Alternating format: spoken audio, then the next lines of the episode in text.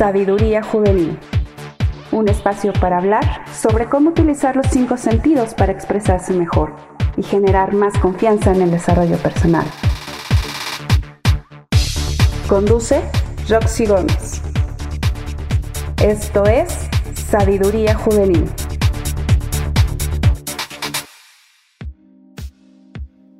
Hola a todos, nuevamente ya estamos en el podcast número 7. ¡Qué felicidad! ¡Qué rápido pasa el tiempo! Recuerden, sé que el tiempo es relativo, pero aquí vamos. Como verán, ya nos estrenamos en Instagram, en Facebook y también ya nos podrán encontrar en Spotify. Así es, ese es un gusto para mí y es un nuevo reto al que me enfrento porque no se crean, he tenido que estudiar y verificar que todo salga bien a la manera que a mí me gusta. En esta semana el tema que tocaremos será el de la autoestima. Para ello vamos a ir contextualizando.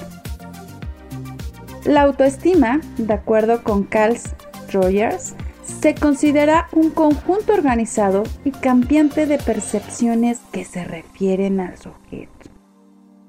Me vas a decir, se oye complejo, por lo que en palabras comunes podemos decir que es la forma en que nos valoramos o como nos vemos a nosotros mismos.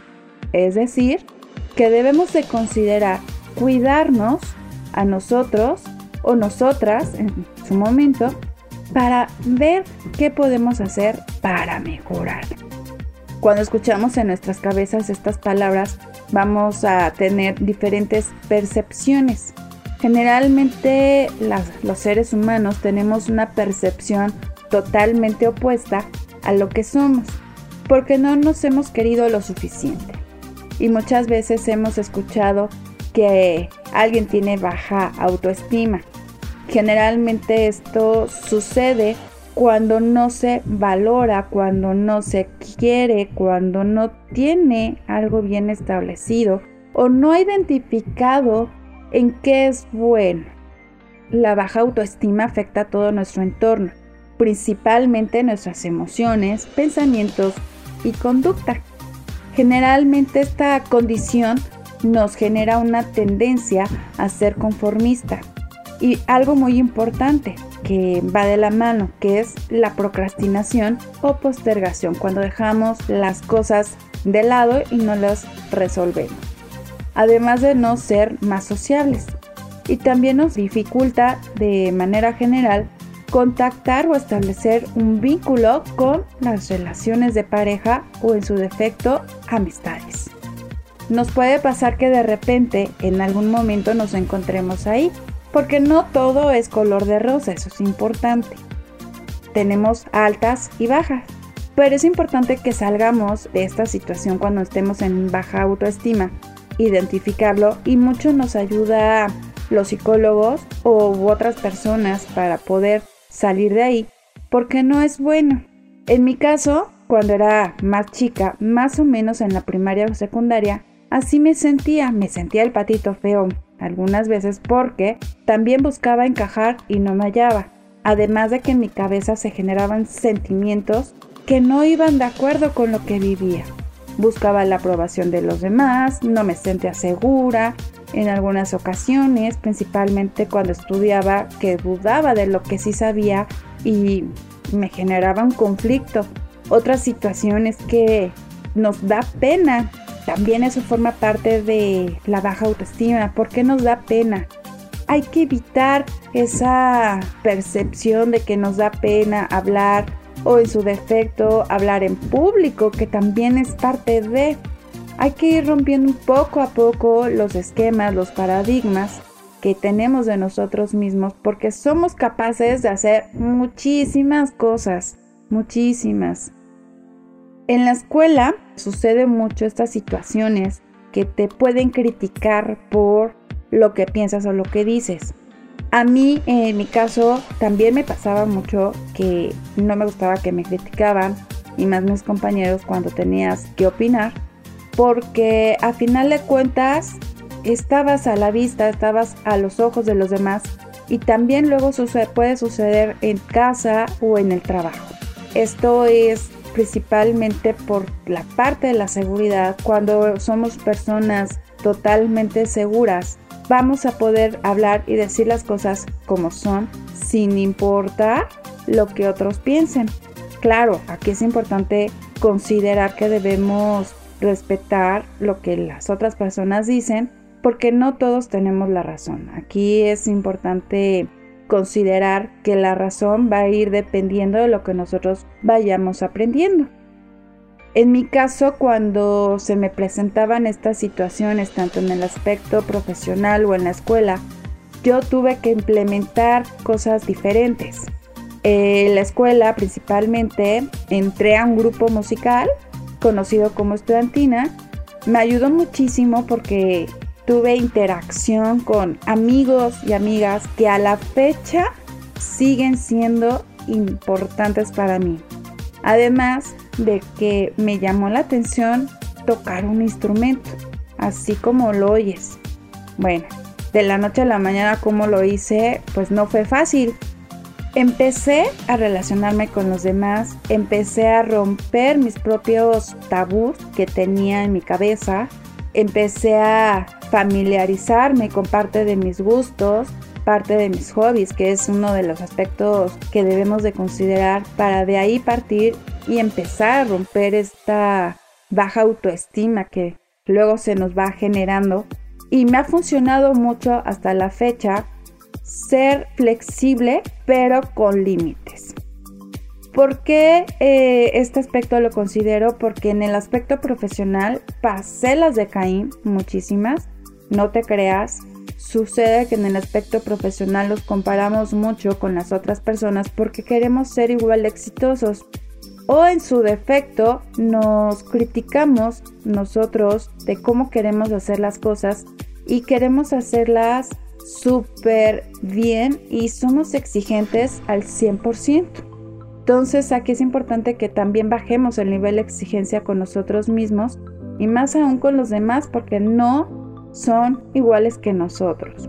Además debemos de aceptar nuestra propia responsabilidad de lo que hacemos mal cuando eh, estamos reconociendo ese aspecto que no es fácil. Aquí es importante que jamás te critiques, que jamás te valores menos de los demás. Todos somos iguales. Para que empieces a tener una mejor autoestima en cualquier aspecto de tu vida, ya sea profesional o escolar, es importante que consideres platicarlo en su momento si consideras prudente con algún psicólogo o tú mismo si estás consciente de lo que está sucediendo puedes ir implementando cambios. Algunos cambios es reconocer que eres tú primero antes que nadie, que tienes habilidades, conocimientos, que puedes empezar a hacer los cambios y principalmente hacer una estrategia para lograr lo que tú quieres o pretendes. Principalmente lo que debes de hacer es desmentirte lo que tienes en tu cabeza, eliminar principalmente los sentimientos negativos o las emociones negativas que te generen inferioridad.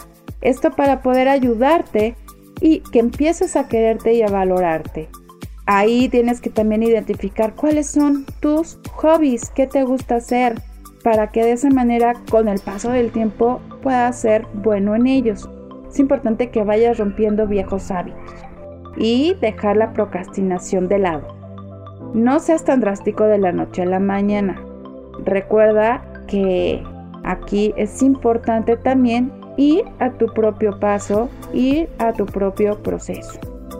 Porque todo va con un plan, va con algo que tú ya tienes planeado, cómo lo vas a hacer. A lo mejor puedes empezar con una semana, luego con dos semanas, luego 15 días. Lo mismo sucede con cualquier otra actividad que tú consideres hacer un cambio. Otro aspecto importante aquí es aprender a ser asertivos. Aprender a decir no cuando es necesario, por lo que debes también defender tus derechos e intereses y aceptar las críticas. Siempre debes tratarte con respeto y cariño, porque tienes derecho a ser feliz. En este caso, para que generes tu propia personalidad y puedas transmitir eh, la carisma que tú tienes. no todos somos iguales, eso métetelo a cabeza. Es importante que cada uno tiene sus principales características, su forma de ser y que lo que debes de encontrar es qué te gusta a ti y hacer lo mejor que puedes en lo que sabes hacer. Es importante que durante una semana, si tú ya estás implementando estos cambios, veas en las noches cuáles son los logros que has realizado. Como dicen, pequeños logros durante un día te pueden llevar a grandes metas. Dentro de mis lecturas nocturnas que he realizado, encontré una frase que me gustó mucho, principalmente para compartirla. La autoestima es muy importante para vivir libres, seguir nuestras propias normas. Claro que sí, me gustó muchísimo porque dice todo y sin otras palabras adicionales. Bueno, llegamos al final. Me da gusto que me escuches. Nos escuchamos en el siguiente episodio. Saludos a todos. Con mucho cariño, Roxy. Y si les gustó este podcast, por favor compártanlo con sus amigos. Gracias a todos.